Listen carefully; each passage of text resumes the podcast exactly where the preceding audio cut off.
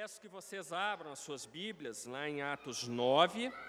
Nós hoje estudaremos do versículo 1 ao versículo uh, 19. Então, Atos 9, de 1 a 19. Antes de orarmos, leamos essa passagem que será estudada nessa manhã. Diz assim a palavra do Senhor. E Saulo, respirando ainda ameaças e mortes contra os discípulos do Senhor, dirigiu-se ao sumo sacerdote e pediu-lhe cartas para Damasco, para sinagogas, a fim de que, se encontrasse alguns deste caminho, quer homens, quer mulheres, os conduzisse presos a Jerusalém. E indo no caminho, aconteceu que, chegando perto de Damasco, subitamente o cercou um resplendor de luz do céu. E, caindo em terra, ouviu uma voz que lhe dizia: Saulo, Saulo, por que me persegues? E ele disse: Quem é, Senhor? E disse o Senhor: Eu sou Jesus, a quem tu persegues. Duro é para ti recalcitrar contra os aguilhões. E ele, tremendo e atônito, disse: Senhor, que queres que eu faça? E disse-lhe o Senhor: Levanta-te e entra na cidade, e lá te será dito o que te convém fazer. E os homens que iam com eles pararam espantados, ouvindo a voz, mas não vendo ninguém. E Saulo levantou-se da terra e, abrindo os olhos, não via a ninguém e, guiando-o pela mão, o conduziram para Damasco. E esteve três dias sem ver, e não comeu nem bebeu. E havia em Damasco um certo discípulo chamado Ananias, e disse-lhe o Senhor em visão: Ananias. E ele respondeu: Eis-me aqui, Senhor. E disse-lhe o Senhor: Levanta-te e vai à rua chamada direita e pergunta em casa de Judas por um homem de Tarso chamado Saulo, pois eis que ele está orando. E numa visão ele viu que entrava um homem chamado Ananias e punha sobre ele a mão para que se tornasse a ver. E respondeu Ananias: Senhor, há muitos ouvi acerca deste homem, quantos males ele tem feito aos teus santos em Jerusalém. E aqui tem poder dos principais sacerdotes para prender a todos o que invocam o teu nome. Disse-lhe, porém, o Senhor: Vai, porque este é para mim um vaso escolhido para levar o meu nome diante dos gentios e dos reis e dos filhos de Israel. E eu lhe mostrarei quanto deve padecer pelo meu nome.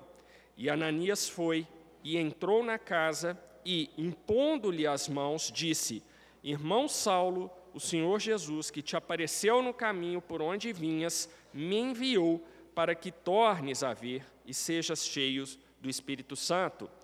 E logo lhe caíram dos olhos como que umas escamas, e imediatamente recuperou a vista e, levantando-se, foi batizado.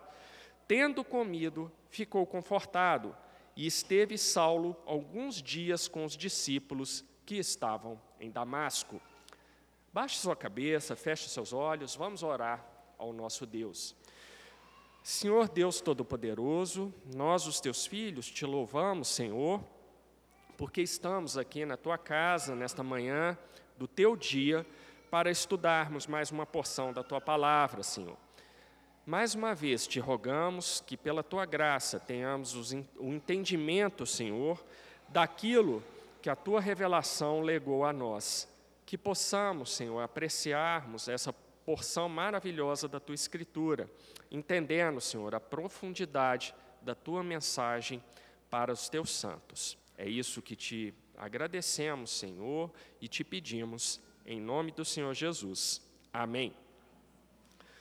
Nós hoje vamos entrar num dos capítulos que é talvez um dos mais dramáticos do livro de Atos, que é a conversão de Saulo. E Lucas registra esse capítulo com uma riqueza de detalhes impressionante, porque na verdade Saulo vai ser o grande herói de Lucas, vai ser aquela pessoa quem Lucas admirava profundamente. E não é à toa que Lucas vai ser o companheiro de Paulo até o final da sua vida. Então, Paulo tem um papel marcante em Lucas, e ele, quando escreveu Atos, ele fez questão de registrar isso. E esse capítulo 9, esses 19 primeiros versículos, melhor dizendo, desse capítulo 9, são ricos em vários detalhes para nós, e é importante que nós os estudemos, que nós o compreendamos melhor em todos os seus detalhes, em todos os seus tons aqui que Lucas nos dá. É uma história muito conhecida, todos nós sabemos da conversão de Saulo, é, desse momento dramático, sabemos que Saulo vai ser o grande apóstolo dos gentios, nós é, já temos esse spoiler de alguns mil anos aí, mas há muitas coisas importantes que são nos mostradas aqui por Deus por meio da narrativa de Lucas. E eu já tinha dado uma EBD inteira aqui falando sobre todo esse contexto em que Saulo vinha sendo preparado pelo Senhor para assumir finalmente o papel do grande apóstolo dos gentios. E quem não assistiu a CBD pode recorrer lá na página da nossa igreja. Eu só não me lembro direito qual é. Qual que é, Gibran, que você me perguntou aquela vez? Acho que é a 7, né? O Gibran vai olhar ali para nós. Mas tem ali uma EBD completa sobre todo este contexto de Paulo, vindo desde onde ele nasceu, a importância da cidade de Tarso como um dos três maiores centros culturais dessa época do Novo Testamento, e Saulo vindo, uh, vendo, uh, Saulo sendo preparado ali, convivendo com um ambiente multicultural, mas ao mesmo tempo sendo uma pessoa com uma inteligência acima do normal, com um preparo extraordinário e que vai para uma escola de fariseus, estudando com Gamaliel, um dos principais fariseus da época. Então, Saulo foi sendo nutrido pelo Senhor intelectualmente, sendo preparado para se tornar aquilo que ele deveria se tornar pela vontade do Senhor. Achou? Saulo o fariseu. Está lá na, na, nossa página, na IBD. Tá? Então, eu não vou entrar em detalhes, porque tem uma IBD inteira sobre isso aí.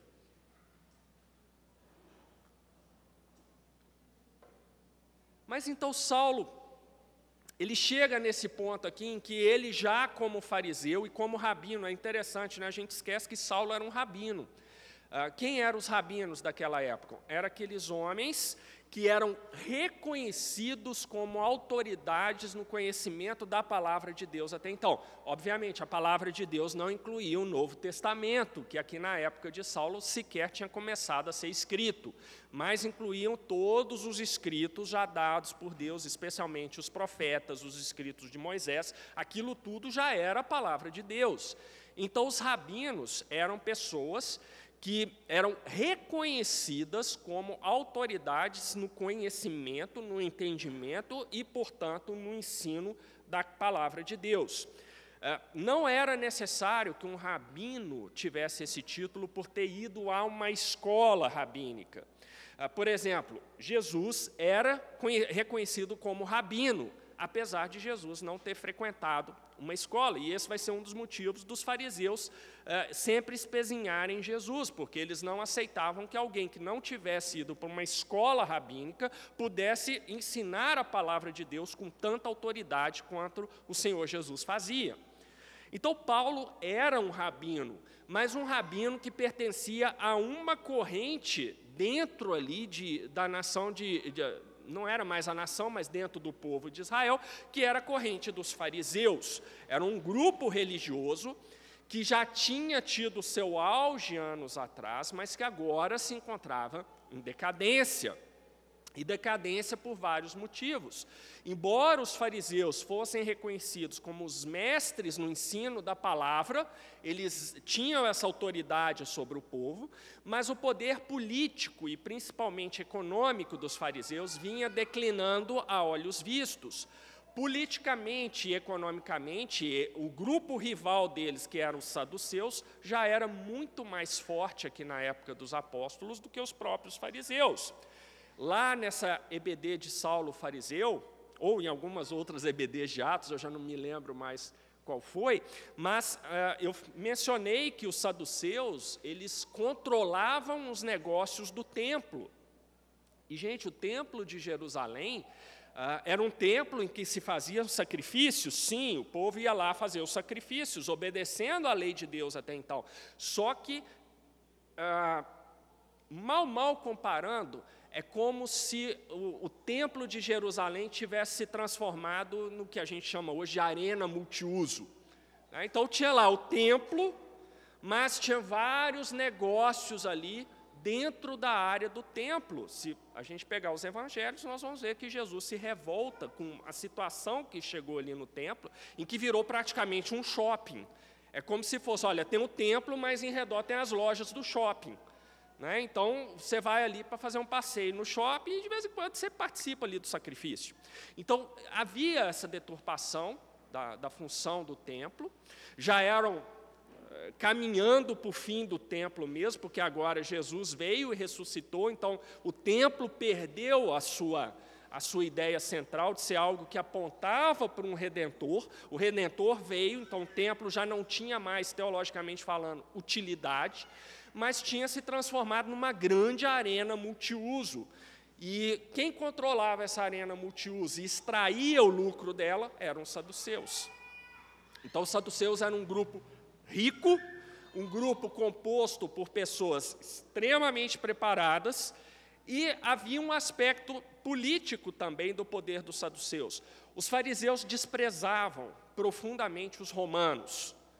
Então, os, os, fariseus, eles, se você puder falar, existia alguma coisa positiva nos fariseus, era o desprezo dele pelos romanos, aquela coisa, o paganismo romano, a imoralidade dos romanos, a corrupção dos romanos, eles odiavam aquilo ali.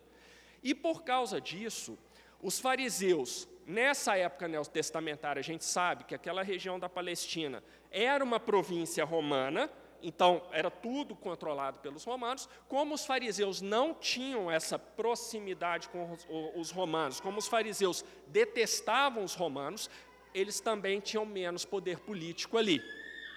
Então, eles não tinham os favores dos romanos. Os saduceus, porém, eram pragmáticos. Eu digo que os saduceus dessa época neotestamentária são mais ou menos como o centrão no Congresso Nacional, não importa o governo, eles estão lá. Então, os saduceus faziam isso, nesse pragmatismo deles, que na verdade eu estou chamando de pragmatismo, mas era ambição política, ou seja, o pecado no coração dos saduceus, eles eram é, coniventes com os romanos, ou melhor dizendo, eles colaboravam com os romanos. Então, em troca, os romanos davam uma série de privilégios aos saduceus. Então, a gente tem um movimento farisaico, nesse ponto aqui de, da narrativa de Atos, era um movimento que estava em franco declínio. E esse declínio vai se acelerar, tanto é que aproximadamente aí, uns 40 anos depois aqui da conversão de Saulo, vem a destruição do templo de Israel, né, definitivamente pelo general romano Tito. Tito, né, Renata? Acertei, né? Então, Tito destrói o templo no ano 70 e logo depois da destruição do templo, os fariseus somem. Os saduceus também, mas os fariseus desaparecem. Mas já era um grupo bem declinante mesmo. Então, o que, que acontece, meus irmãos? Nós temos aqui, então, os fariseus nesse, com esses problemas. Já não tinham mais o poderio econômico, que tinha ido para os saduceus, poderio político era dos saduceus, controle do templo era dos saduceus. Então, a gente já viu aqui em Atos que, com a pregação dos apóstolos lá em Jerusalém, sacerdotes fariseus começaram a se converter ao Senhor Jesus. Então já havia ameaça de todos os lados para eles. Além deles terem que lutar com declínio político e econômico em relação aos saduceus, eles começaram a perder na outra arena, que era a única arena que havia sobrado para os fariseus, que era a teológica. Eles continuavam sendo os mestres em Israel. E agora vem uma outra corrente, que nesse momento aqui era visto como uma dissidência do judaísmo, pregando Jesus Cristo, que era exatamente aquele homem que eles, mais ou menos três anos antes, tinham ajudado a crucificar. E a pregação da mensagem desse homem estava provocando baixas dentro do, do movimento dos fariseus. Meus irmãos, então, pensem no cenário: você é um fariseu e você está perdendo de todos os lados. A única coisa que te sobrava, aquela teológica, você começou a perder também. Então havia uma reação muito forte dos fariseus a isso. Bom, uh, poderia, poderio político, nós não vamos nos aliar a Roma como fizeram os saduceus. Então esse aí está perdido. Eles sabiam disso.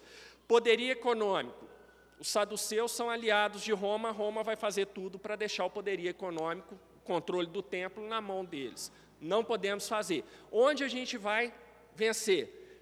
Na pregação daquilo que nós entendemos que seja a palavra de Deus. E nós já sabemos que os fariseus haviam já deturpado a palavra de Deus completamente, criando uma série de regras absurdas que não faziam parte da lei de Deus e que oprimiam o povo e tornavam os fariseus cada vez mais isolados em si mesmos. Mas era onde eles viam que ainda havia possibilidade de subsistência do movimento farisaico. E agora, então, se a única coisa que resta para eles começou a ser atacada por essa mensagem do Jesus que eles haviam ajudado a crucificar mais ou menos três anos antes, eles precisavam combater o quê? Vamos combater, então, a mensagem que está sendo pregada, porque se nós não fizermos isso, nós vamos desaparecer como movimento político, teológico, viável dentro de Israel. Vai ficar tudo para os saduceus. Então, olha só, meus irmãos, havia uma luta de poder aí, é, provocada pelo pecado humano, como sempre, esse tipo de coisa a origem é sempre o pecado no coração das pessoas.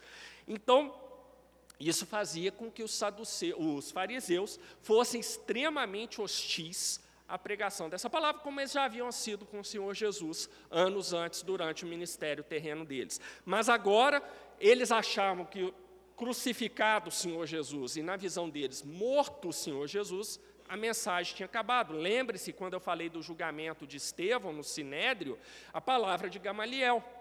Né? Olha, melhor dizendo, quando Pedro e João são presos, Gamaliel fala: olha, deixa quieto, solta, porque se a mensagem for falsa, ela vai acabar. E a mensagem só ia se espalhando, cada vez mais se espalhando. Então, Gamaliel, nessa altura do campeonato, ele já devia ter percebido que o problema seria muito maior do que eles tinham imaginado. Então aí nós temos uma reação forte dos fariseus para a preservação da única coisa que restava, que era o poder teológico, ou seja, daquela autoridade perante o povo de Israel. Então eles começam a perseguir duramente da, man da maneira que eles sabiam fazer. E aí nós vamos ter um fariseu em especial, que era Saulo de Tarso, sendo dando essa cara a uma perseguição. Paulo era o único fariseu que perseguia a igreja de Cristo? Provavelmente não. Mas a Bíblia registra Saulo por um motivo muito simples, porque a conversão dele é impressionante. Ele sai de perseguidor da igreja a grande apóstolo dos gentios, autor do, da maior parte dos livros do Novo Testamento. E livros com uma profundidade impressionante. Basta dizer que o pastor Bruno já está há alguns meses ensinando em Efésios e está longe de terminar a carta de Efésios. Então, isso mostra a importância de Paulo. Então, o que nós temos aqui nesse momento, meus irmãos, é um fariseu acuado dentro do seu movimento, no sentido que ele sabia que ah, o, o movimento como um todo estava em xeque, mas, ao mesmo tempo, um fariseu com uma inteligência acima do normal, com um preparo intelectual acima do normal e com uma causa para defender. Eu preciso preservar o meu movimento, eu preciso preservar a pureza da interpretação da palavra que nós fariseus damos, e quem está prejudicando isso são esses daí que pregam essa palavra, que eles chamavam esses que são do caminho. Eles são, precisam ser combatidos, porque se nós perdermos essa guerra cultural contra eles, nós perdemos o restante de, do, do que nós tínhamos, porque a única coisa que nos resta é o ensino da palavra e nós precisamos impedi-lo. Então veja que Saulo então vai ser esse homem extremamente preparado, acostumado com o mundo multicultural da época. A gente acha que esse negócio de multiculturalismo é só hoje, mas naquela época isso estava presente. O Império Romano aqui era um império multicultural várias províncias formadas por povos diferentes, mas sendo administrados pelo poder central em Roma. Então, era, era esse o ambiente da antiguidade, meus irmãos. Vamos parar de pensar que a antiguidade era um bando de gente que não sabia falar, não sabia escrever, não sabia se expressar. Né? Talvez hoje a gente esteja numa situação como essa, pior. Né? Pelo que eu ando vendo por aí, é um horror.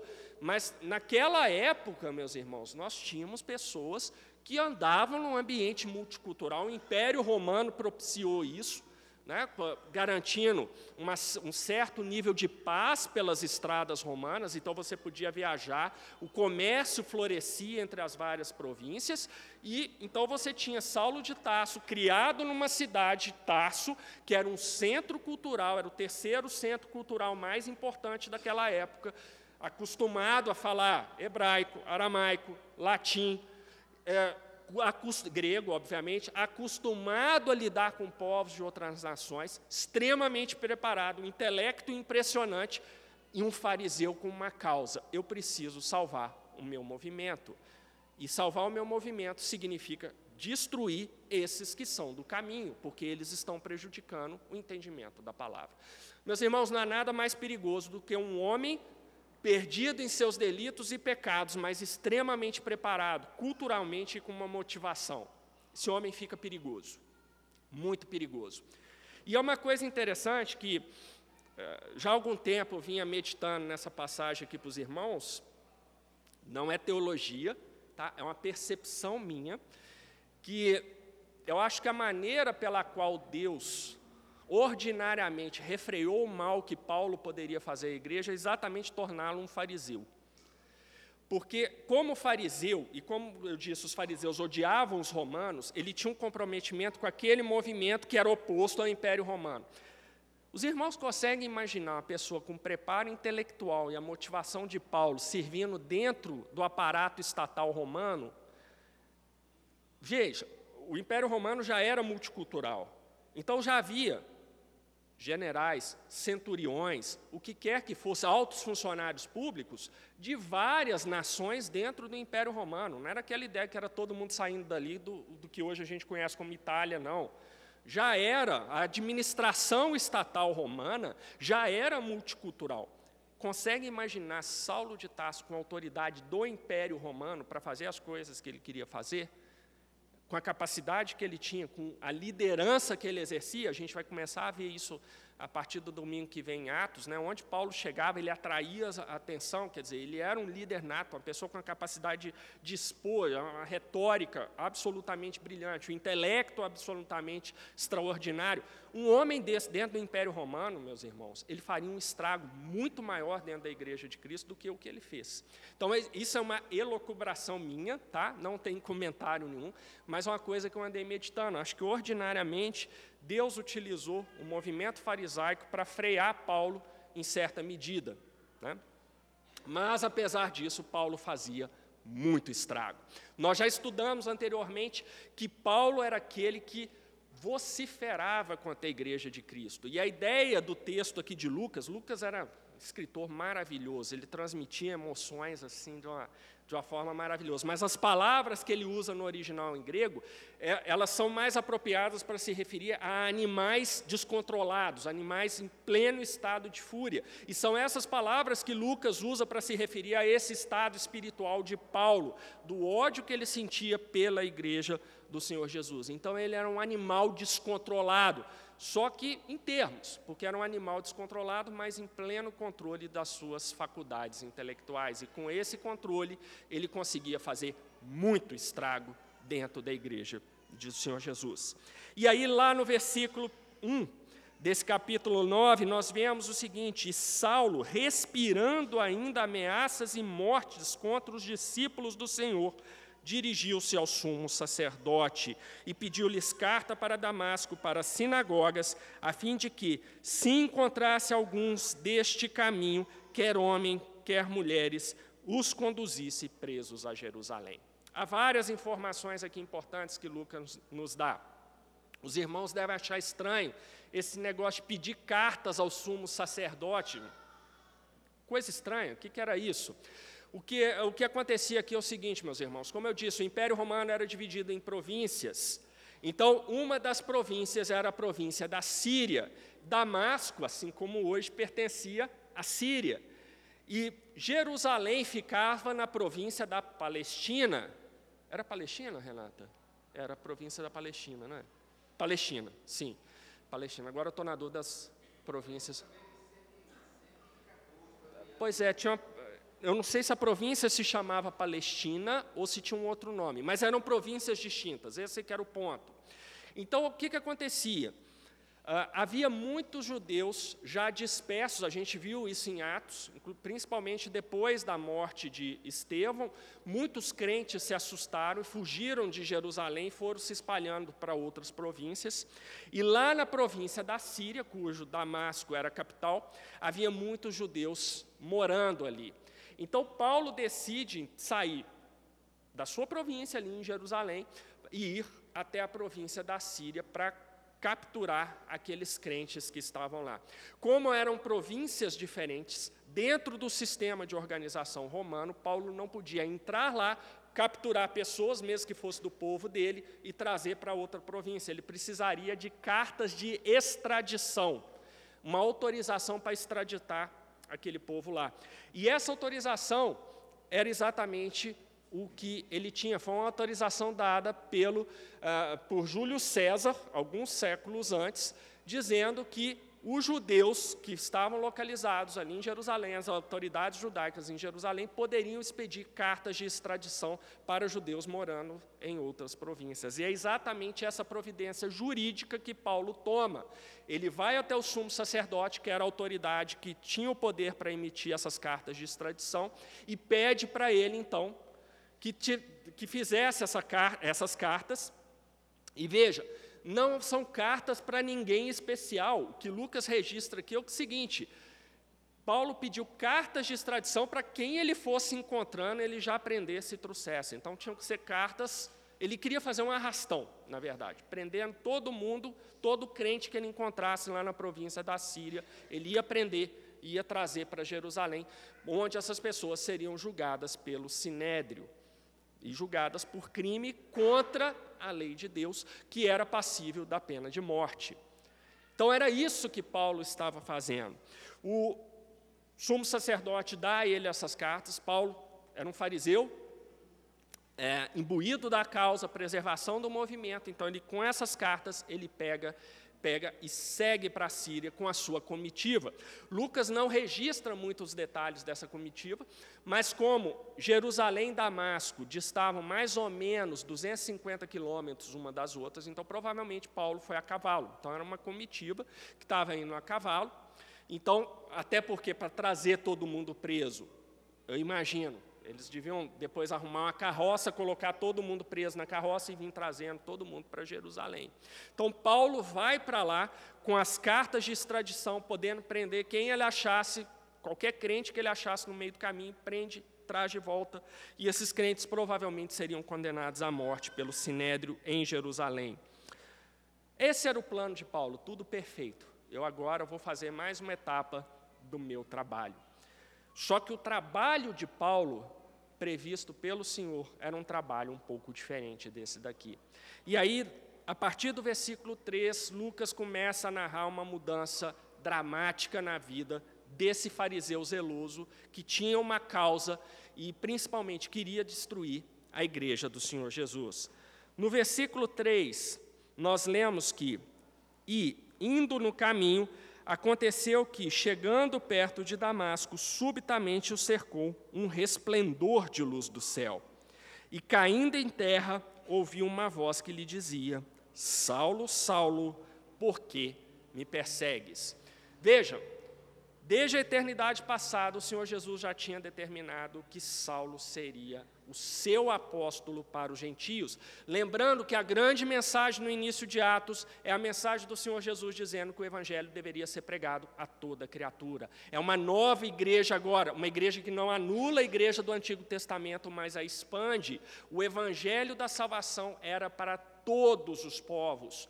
Então Deus, desde a eternidade passada, ele preparou homens para essa tarefa e Saulo ou Paulo, a gente já viu que tanto faz, era comum na antiguidade as pessoas terem dois nomes, um na língua de origem, outro latinizado. Mas ah, então Paulo era um desses que Deus, desde a eternidade passada, já havia decidido que faria esse papel de pregação aos gentios, concluindo assim essa primeira fase de expansão do evangelho para todas as nações. E aqui nós vemos que, então, Paulo indo ali na estrada para Damasco, talvez quase chegando lá, ele tem esse encontro com o próprio Senhor Jesus. E a primeira coisa que acontece, que o versículo 3 nos mostra, é que Paulo foi cercado com um resplendor de luz do céu. Ou seja, o Senhor Jesus deu a Paulo uma visão de parte da sua glória. E essa visão de parte, olha só, gente, parte da glória do Senhor Jesus foi suficiente para derrubar Paulo em terra. É o que registra lá Lucas no versículo 4, caindo em terra. Ou seja, meus irmãos, isso aqui é muito forte para nós. Um, uma resga de visão da glória do Senhor é suficiente para nos fazer cair em terra. Eu vou falar mais sobre isso, se o Senhor assim permitir, no terceiro sermão de Apocalipse, em que nós veremos João encontrando o Senhor Jesus glorificado. E João vai usar esse termo. Quando ele vê o Senhor Jesus, ele cai como morto. Ele fala isso. Eu caí como se eu estivesse morto. Então, um pouco da glória do Senhor já é suficiente para nos fazer cair. E aí o próprio Senhor Jesus faz uma pergunta retórica para Saulo. Retórica por quê? Porque o Senhor Jesus é Deus, ele sabe de todas as coisas, ele sabe exatamente por que Paulo perseguia. Mas a intenção aqui era levar Paulo, então, a responder: por que você me persegue? Qual é o problema, de fato? E a resposta que Saulo dá ao Senhor Jesus, lá no versículo 5, é uma resposta já diferente. Aquele fariseu tão inteligente, tão preparado, com autorização do sumo sacerdote para fazer o que ele queria fazer, ele dá uma resposta de profunda humildade. E Saulo disse: Quem és, Senhor? Ou seja, ele não responde o Senhor Jesus, ele quer: Quem és, Senhor? E o Senhor Jesus responde: sem deixar a menor sombra de dúvida para Saulo: Eu sou Jesus, a quem tu persegues. Ou seja, o Senhor Jesus aqui se identifica claramente e aponta o pecado de Saulo, sem meias palavras. Eu sou o Senhor da igreja, a mesma igreja que você persegue. E aqui Paulo então é contrastado com o seu pecado. O Senhor Jesus deixa claro onde era o pecado dele e Paulo passando por aquilo ali, eu fico imaginando no drama que foi na cabeça dele, porque Paulo era o perseguidor da igreja, provavelmente com seu coração pecaminoso, ele se alegrava toda vez que ele conseguia prender um crente e toda vez que esse crente, por exemplo, era condenado à morte. A Bíblia não registra que Paulo diretamente tenha matado ninguém, mas o próprio Paulo, a gente vai ver isso em Atos, lá pelo capítulo 20, se eu não me engano, ele mesmo vai dizer que por causa dele muitos crentes foram mortos. E ele fala isso com amargor, ele tem o arrependimento. Certas coisas ficam. Ele é regenerado, sim, é um apóstolo completamente regenerado, um pregador da palavra, mas o que ele fez no passado para a igreja sempre foi uma cicatriz no coração de, de, Paulo. E ele falava da tristeza dele sobre isso, das coisas horrorosas que ele tinha feito para a igreja do Senhor Jesus. Então o Senhor Jesus evidencia o pecado e eu fico imaginando Saulo falando: Puxa, eu era tão poderoso e agora ele está ali caído no chão, ouvindo o Senhor da igreja dizendo: Você está fazendo errado, você está me perseguindo, mas eu sou o Senhor da igreja.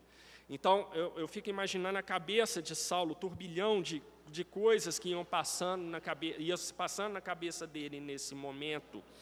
E aí o Senhor Jesus fala uma coisa que é impressionante. Ele diz: Duro é para ti recalcitrar contra os aguilhões. Há muitas, muitas, muitas uh, teorias sobre o que o Senhor Jesus quis dizer efetivamente com isso aqui. Mas, de um modo geral, apesar de algumas diferenças aí, de um modo geral, o, o, pelo menos os comentaristas que eu considero mais nesse estudo de Atos, eles concordam num ponto. Provavelmente, isso daqui era o, aquela coisa que incomodava Paulo, apesar de ser um, um fariseu com uma causa, mas uh, a gente vê na Bíblia que Paulo assistiu à morte de Estevão, e gostou de ver a morte de Estevão, mas quando a gente eh, se lembra que Paulo assistiu à morte de Estevão, a gente sabe que provavelmente ele escutou as últimas palavras de Estevão, aquelas palavras maravilhosas que nós já estudamos aqui na EBD. E, meus irmãos, certas coisas que você ouve no momento aquilo pode te incomodar, aquilo ali podem ser coisas que vão voltar na sua cabeça várias vezes. E durante essa, essa cruzada de perseguição à igreja de Cristo, talvez Paulo tenha lá arrastando crentes para a prisão e vendo os crentes, aqui sou eu de novo imaginando, tá, meus irmãos? Crentes sendo arrastados para a prisão, mas orando e louvando ao Senhor e talvez cantando, alegres porque foram achados dignos de sofrer pelo nome do Senhor. E Paulo vendo aquilo ali, talvez sem entender, esse povo é um bando de fanáticos mesmo, vão, vão morrer e estão alegres porque vão morrer, porque estão achando que vão ver esse tal desse Salvador deles. Talvez fosse esse o pensamento de Paulo, mas aqui nesse momento, nós vemos o Senhor Jesus falando: duro é para ti recalcitrar quanto os aguilhões. O que, que são os aguilhões? Aqui é uma expressão daquelas lanças com ferro pontudo que às vezes espetava no boi, o boi estava saindo do caminho, você pegava o ferro, que era o aguilhão, e espetava o boi para ele se endireitar. Então, aqui é uma forma de Lucas mostrar, e aí eu acho uma boa explicação, uma explicação pelo menos bem plausível para esse versículo aqui, é que no fundo Paulo ele perseguia a igreja, mas aquilo o incomodava, tinha alguma coisa estranha naquilo ali, eram os aguilhões, era na verdade o Espírito Santo já começando a incomodar o coração de Paulo sobre o que ele estava fazendo, ou seja, desde muito cedo Paulo começa a ter o seu coração quebrantado, para que ele estivesse preparado para ser reconstruído pelo Senhor Jesus. E no versículo 6 nós vemos que ele tremendo e atônito disse: Senhor, que queres que eu faça? Olha já a mudança de Saulo. Aquele homem que fazia o que bem queria dentro da sua causa, agora está ali caído no chão, conversando diretamente com o senhor da igreja que ele perseguia, e a única coisa que ele consegue falar para o Senhor Jesus é: O que queres que eu faça? E o Senhor Jesus responde: Levanta-te, entra na cidade, e lá te será dito o que te convém fazer. Veja que está tudo aqui no imperativo. O Senhor Jesus não fala com Saulo do tipo: olha, se você não estiver desconfortável, de repente seria bom você ir para o lugar tal, mas só se você tiver com tempo, se você tiver com vontade. A ordem do Senhor Jesus é clara.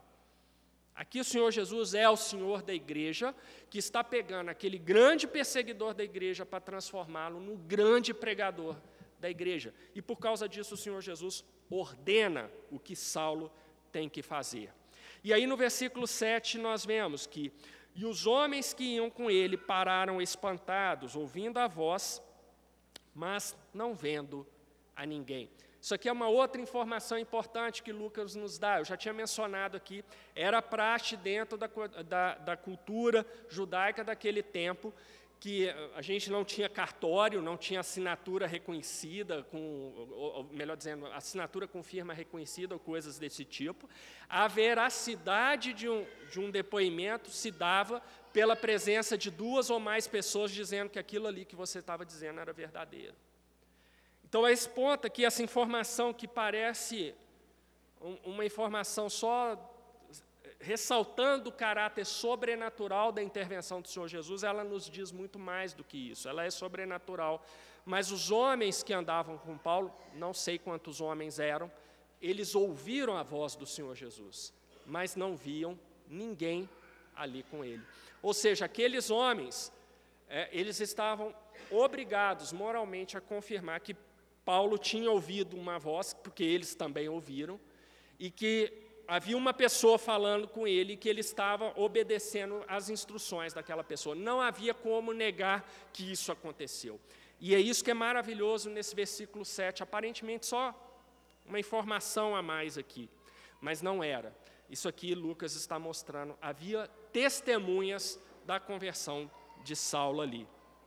E no versículo 8 nós vemos: E Saulo levantou-se da terra e, abrindo os olhos, não via a ninguém, e guiando-o pela mão, o conduziram a Damasco. Olha só a situação em que o Senhor Jesus deixa Paulo. O perseguidor que ia prender os crentes agora precisava ser guiado até o seu destino. Não enxergava mais nada, estava completamente incapacitado naquele momento. Meus irmãos, cada um de nós pode fazer uma experiência muito simples. Feche os seus olhos e tente andar aqui pela igreja. Provavelmente vai ser um desastre. Não vou pedir ninguém para fazer isso, porque eu não quero ninguém se machucando, mas a gente precisaria de alguém guiando. E é exatamente isso. O fariseu, intelectualmente preparadíssimo, uma pessoa com uma capacidade de liderança impressionante, uma pessoa com um raciocínio incrível, com autoridade, dado pelo sumo sacerdote, fazer o que ele queria fazer, agora era levado para o seu destino completamente cego, sem conseguir fazer nada, precisando que as pessoas o ajudassem nessa tarefa. E no versículo 9 nós vimos que o impacto desse encontro com o Senhor Jesus foi tão grande que Saulo esteve três dias sem ver e não comeu nem bebeu nada. Então, aqui, ele sendo um fariseu, então ele estava acostumado a, com meditação na palavra de Deus. Os fariseus deturparam a palavra de Deus completamente, concordo, mas eles tinham um exercício da meditação na palavra de Deus, isso era parte deles. Isso era uma coisa que eles sabiam fazer, do jeito errado deles, mas eles faziam. É uma coisa que nós muitas vezes hoje não fazemos. O Salmo 1 diz o seguinte: que bem-aventurado é aquele que medita na palavra de Deus de dia e de noite. E nós muitas vezes não fazemos isso. A gente nessa, nessa coisa de queremos ser rápidos em tudo, nós lemos o versículo e não saímos pensando ali. As coisas acontecem conosco e a gente não pensa como que Deus está conduzindo aquela coisa.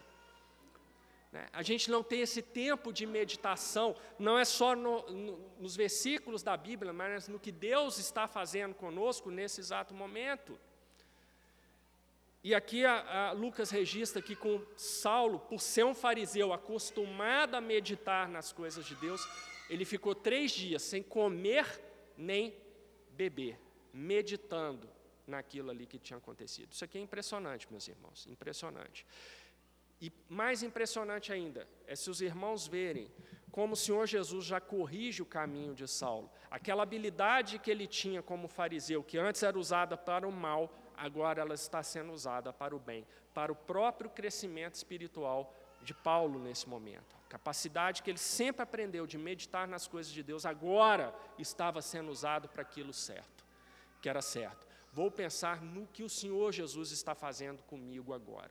Olha só, gente, o direcionamento de Deus nas coisas.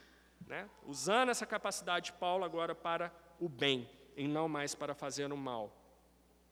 E no versículo 10 nós vemos que havia em Damasco um discípulo chamado Ananias, e disse-lhe o Senhor em visão: Ananias, e ele respondeu: Eis-me aqui, Senhor. E disse-lhe o Senhor: Levanta-te e vai à rua chamada direita e pergunta em casa de Judas por um homem de Tarso chamado Saulo, pois eis que ele está orando. Olha só, meus irmãos, olha que transformação incrível do perseguidor da igreja. Ele é levado para Damasco, levado pela mão pelas pessoas, porque não enxergava nada, vai para a casa de Judas e fica lá sem comer nem beber, mas orando. Orando o tempo todo. E ele, como fariseu, sabia orar. Só que ele orava do jeito errado.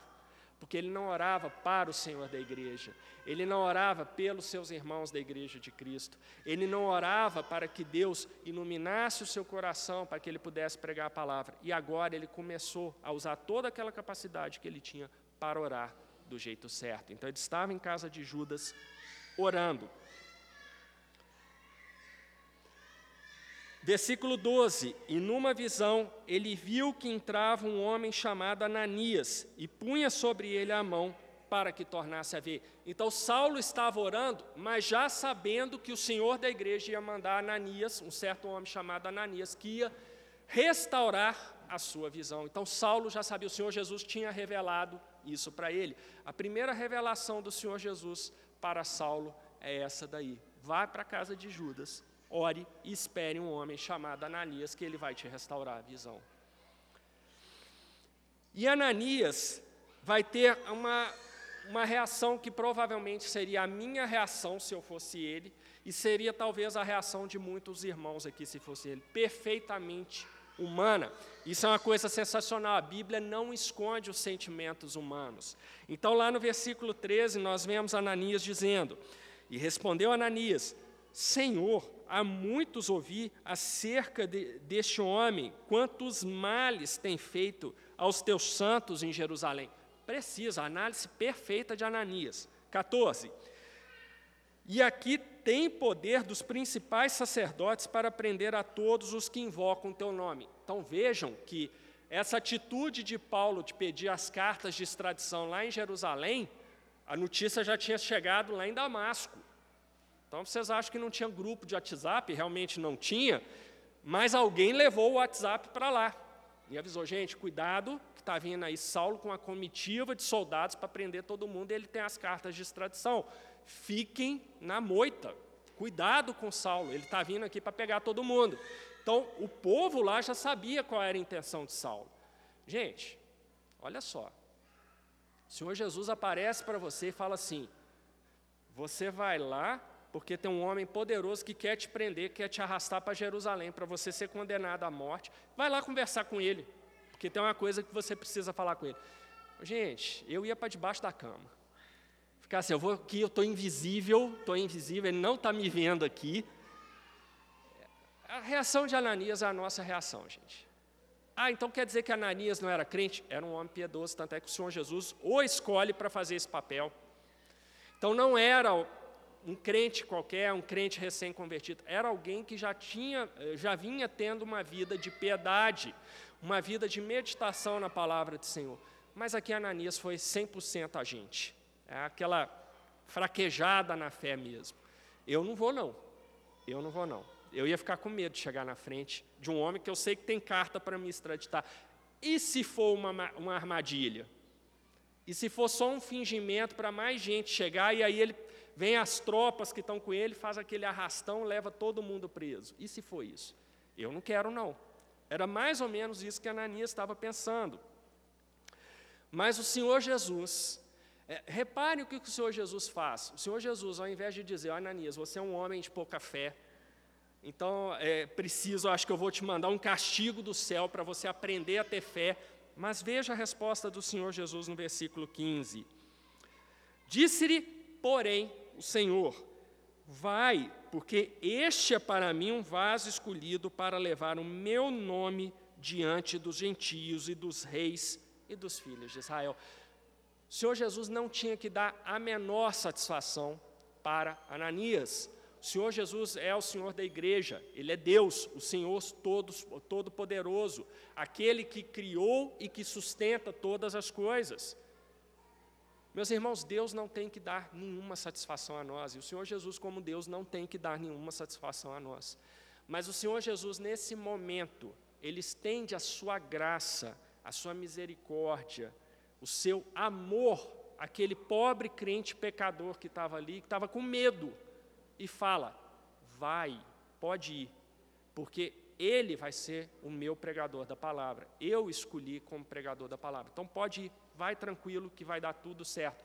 As palavras do Senhor Jesus são palavras absolutamente carinhosas, compassivas com aquele ah, crente que estava apavorado com a missão que o Senhor Jesus tinha dado a ele. E aí no versículo 16, o Senhor Jesus já adianta para Ananias: E eu lhe mostrarei quanto deve padecer pelo meu nome. Não entendo isso aqui como uma vingança do Senhor Jesus contra Saulo, uma coisa do tipo, agora ele vai ser meu apóstolo e eu vou castigá-lo por tudo que ele fez. Não é nada disso, meus irmãos. Aqui o Senhor Jesus está mostrando uma coisa que a Bíblia sempre mostrou muito claramente: há um custo em ser crente, há um custo em ser um servo do Senhor Jesus. E esse custo é o que? É o ódio de todos aqueles que têm a mentalidade da serpente. Olha a primeira lição de Atos, voltando, quando eu falei que para Deus só existem dois tipos de pessoas: aqueles que têm a mentalidade do Senhor Jesus e aqueles que têm a mentalidade da serpente, é isso que Gênesis 3 nos ensina claramente. Então aqui o Senhor Jesus não é uma vingança contra, contra Paulo, mas sim o reconhecimento de que Paulo enfrentaria as consequências de agora ser um servo do Senhor Jesus. Ele seria odiado por aqueles que têm a mentalidade da serpente. E como eu venho dizendo para os irmãos, esses que têm a mentalidade da serpente são a maioria. Eram a maioria no passado, continuam sendo a maioria hoje, serão a maioria até que o Senhor Jesus volte. Então há um custo em ser um servo do Senhor Jesus, e é isso que ele está falando. A missão de Paulo não seria uma missão fácil. A gente vai ver no próximo domingo, o início do ministério de Paulo já começa conturbado. Paulo vai ser perseguido, vai ser chicoteado, vai ser preso, vai ser torturado, vai ser humilhado. Esse é o preço que se paga pelo por seguir o Senhor Jesus. Talvez você se sinta inferior por isso, ah, mas eu nunca fui preso, nunca fui chicoteado por por seguir o Senhor Jesus, porque a gente ainda mora num país onde há uma liberdade religiosa, uma liberdade que está ficando cada vez mais restrita para uma série de questões. Mas você talvez ser um, um servo de Jesus Cristo não te leve para a prisão hoje, não te leve a ser chicoteado hoje, mas coloque seu emprego em risco, coloque sua carreira em risco, você vai deixar de ter as promoções que você poderia ter, porque você é crente, né? te faça ser motivo de chacota, no grupo de trabalho, na universidade, na escola. Então, há sempre um custo associado.